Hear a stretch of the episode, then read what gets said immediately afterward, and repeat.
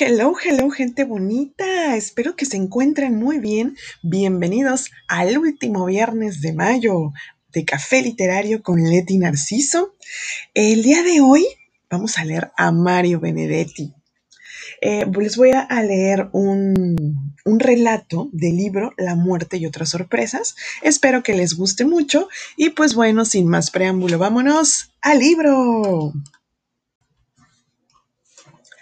Todos los días son domingo. La campanilla del despertador penetra violentamente en un sueño vacío, despojado, en un sueño que solo era descanso. Cuando Antonio Suárez abre los ojos y alcanza a ver la telaraña de siempre, aún no sabe dónde está. En el primer momento le parece que la cama está invertida.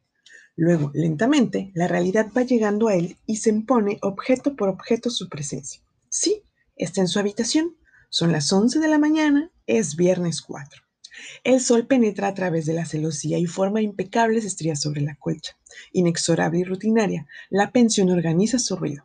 Doña Vicenta discuta con el cobrador del agua y sostiene que no puede haber consumido tanto.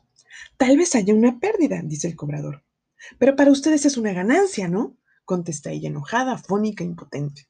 Alguien tira de la cadena del baño. A esta hora no puede ser otro que Peralta, quien siempre ha sostenido con orgullo. En esto soy un cronómetro. El avión de propaganda pasa y repasa. Su alto lo espera, en de, las, en de. ¿Por qué no te morís? dice a nadie Antonio, también como parte de la rutina. Se sienta en la cama y el elástico cruje. Se despereza violentamente, pero debe interrumpirse porque tiene un calambre en el pie derecho. Al detenerse, tose. La boca está amarga. El pijama limpio pero arrugado queda sobre la cama. Hoy no se va a bañar. No tiene ganas. Además, se bañó ayer antes de ir al diario. Ufa con el calambre. Apoya el pie sobre la cama y se da unos masajes. Por fin se calma. Mueve un poco los dedos antes de meter el pie en la zapatilla. Camina hasta la mesita donde está el primus. Le pone alcohol y lo enciende. Coloca encima la caldera que anoche dejó con agua. Está desnudo frente al espejo. Se pasa los dedos a los costados de la nariz, como alisando la piel. Advierte un granito y con ayuda de la toalla lo revienta. Abre la canilla. Entre el jabón verde y el jabón blanco, elige el verde. Se enjabona enérgica y rápidamente la cara, el pescuezo, las axilas.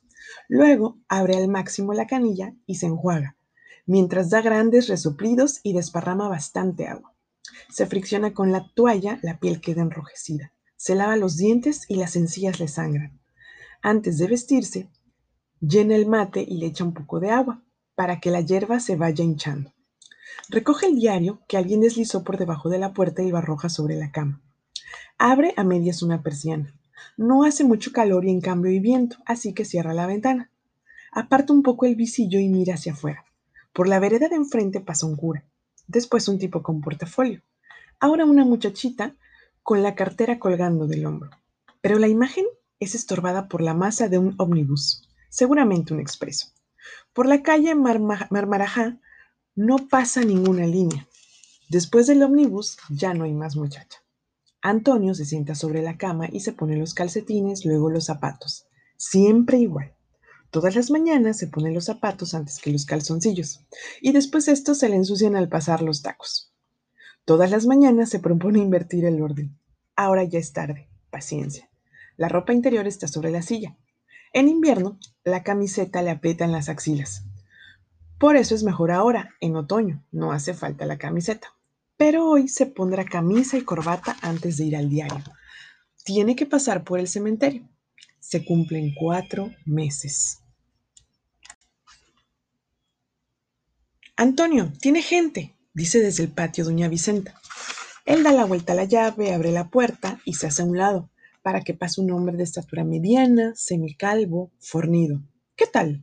El recién llegado le tiende la mano y se acomoda en una de las dos sillas, la que tiene almohadón. ¿Querés un mate? Bueno, ¿a qué hora te fuiste ayer? Hice dos horas extras. Se armó un pastel de la gran, de la gran siete. Por suerte, yo no tuve que quedarme. Estaba reventado. El recién llegado chupa a conciencia la bombilla. Chupa hasta que la hierba se queja. Está fenómeno, dice al alcanzarle el mate a Antonio. Vengo por encargo de Matilde. ¿Está bien, Matilde? Sí, está bien. Dice si querés venir a comer con nosotros el domingo. Antonio se concentra en la bombilla. Mira, Marcos, no sé, todavía no tengo ganas de andar saliendo. Tampoco te podés quedar aquí solo, es peor. Ya sé, pero todavía no tengo ganas. Antonio se queda un rato mirando en el vacío. Hoy se cumplen cuatro meses. Sí. Voy a ir al cementerio. ¿Querés que te acompañe? Tengo tiempo. No, gracias. Marcos cruza la pierna y aprovecha para atarse los cordones del zapato. Mira, Antonio, vos dirás que qué me importa, pero lo peor es quedarse solo. Le empezás a dar vueltas a los recuerdos y no salís de allí. ¿Qué le vas a hacer? Vos bien sabes cómo queríamos nosotros a, a María Esther, Matilde y yo. Vos bien sabes cómo lo sentimos. Ya sé que tu caso no es lo mismo. Era tu mujer, carajo. Eso lo entiendo. Pero Antonio, ¿qué le vas a hacer? Nada, si yo no digo nada. Eso es lo malo, que no decís nada. Antonio abre un cortaplumas y se pasa la hoja más pequeña bajo las uñas. Es difícil acostumbrarse, son 20 años juntos, todos los días. Yo hablo poco, ella también hablaba poco. Además, no tuvimos hijos, éramos ella y yo nada más, del trabajo a la casa y de la casa al trabajo. Pero ella y yo juntos. No importaba que no habláramos mucho. Una cosa es estar callado y saberla a ella enfrente callada, y otra muy distinta estar callado frente a la pared o frente a su retrato. Marcos no puede evitar una mirada al portarretrato de cuero con la sonrisa de María Esther. Está igualita. Sí, igualita. La colorearon bien. Sí, la colorearon bien. Me la regaló cuando cumplimos 15 años de casados. Por un rato solo se escuchó el, el ruido de la hierba cada vez que el mate se queda sin agua. ¿Sabes cuál fue mi error? No haber aprendido nada más que mi oficio, no haberme preocupado por tener otro interés en la vida, otra actividad. Ahora eso me salvaría. Claro que después de una jornada de linotipo, uno queda en la miseria. Además, nunca se me pasó por la cabeza que fuera a quedarme viudo. Ella tenía una salud de un roble. Yo, en cambio, siempre tuve algún achaque. Sí, la salvación hubiera sido tener otra actividad. Siempre estás a tiempo. No, ahora no tengo ganas de nada, ni siquiera de entretenerme. ¿Y al fútbol? ¿No vas nunca? No iba ni de soltero, ¿qué querés? No me atrae. Antonio pone otra vez la caldera sobre el primus a fuego lento. ¿Por qué no usas un termo? Se me rompió la semana pasada, tengo que, que comprar.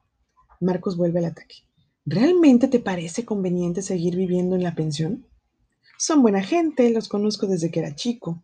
No habrás pensado que fuera a conservar el apartamento. Allí sería mucho peor. Menos mal que el dueño me rescindió el contrato.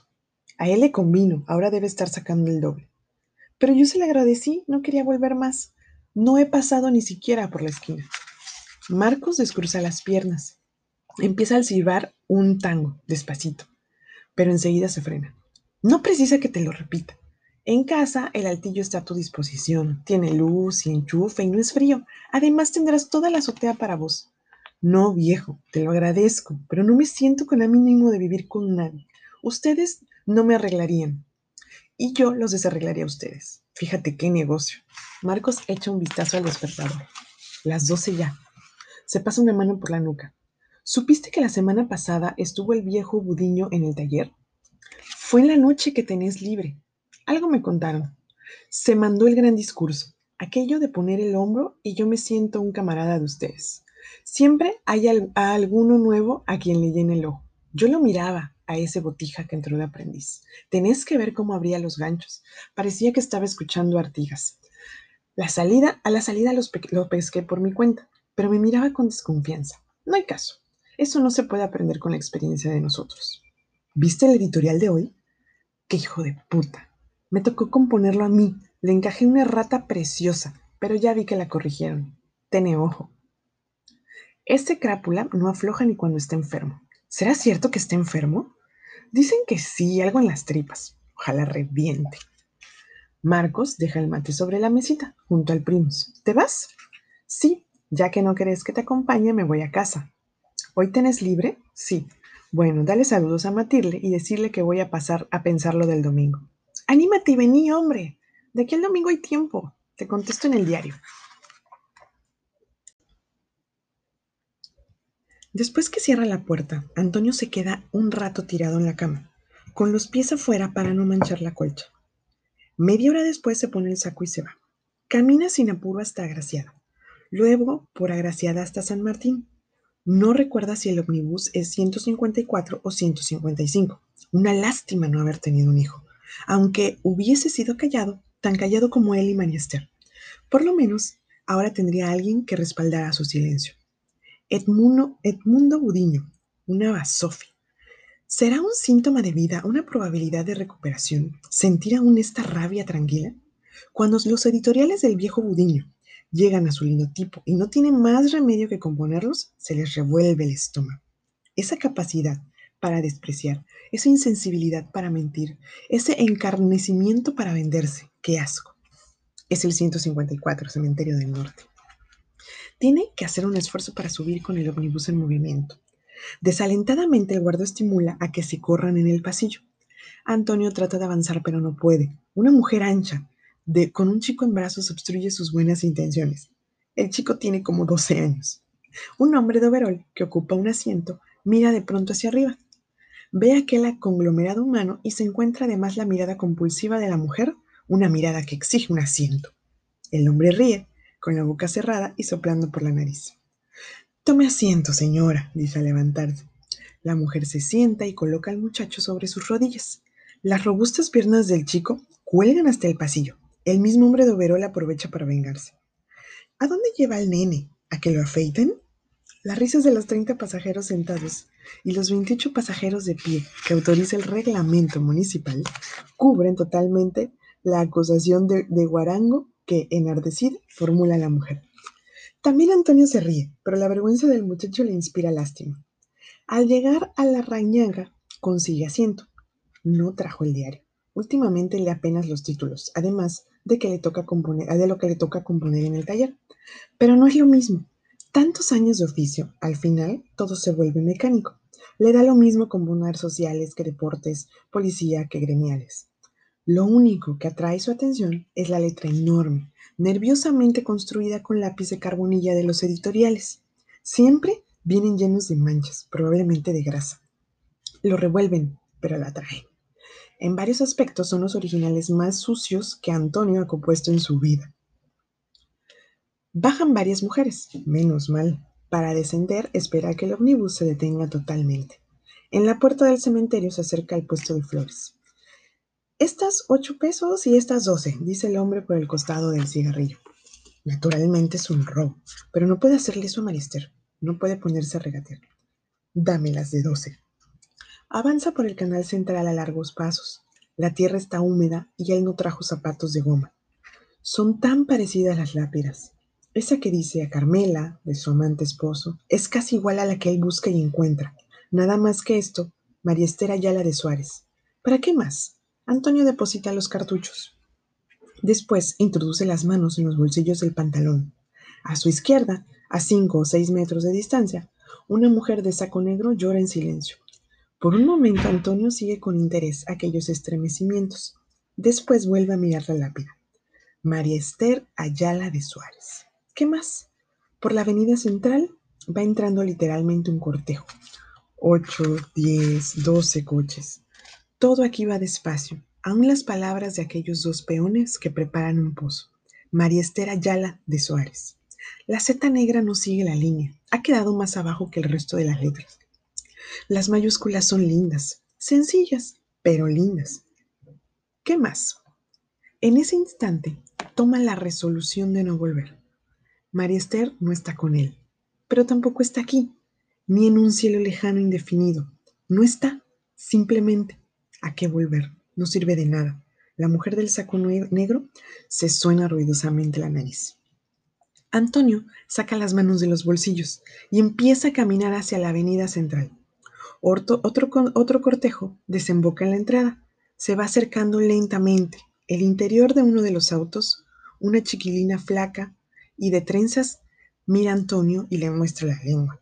Antonio espera que cierre la boca a ver si sonríe. Al final, ella guarda la lengua, pero se queda seria. Solo ahora, Antonio se fija en las iniciales que ostenta la carroza. EB. Por un instante le salta el corazón. No sabía que aún tuviese semejante vitalidad. Trata de serenarse, diciéndose a sí mismo que no puede ser, que esas iniciales no pueden corresponder a Edmundo Budiño. No es un entierro suficientemente rico. Además, cada clase tiene su cementerio. Y la de Budiño no corresponde precisamente al cementerio norte. Con todo, se acerca uno de los coches que está momentáneamente detenido y pregunta al chofer de la funeraria. ¿Quién? Barrios, dice el otro. Enzo Barrios. Y bueno, gente bonita, espero que les haya gustado mucho el relato. La verdad me emociona mucho cuando podemos leer los relatos completos, porque pues ya conocemos toda la historia, tenemos al principio, tenemos el fin.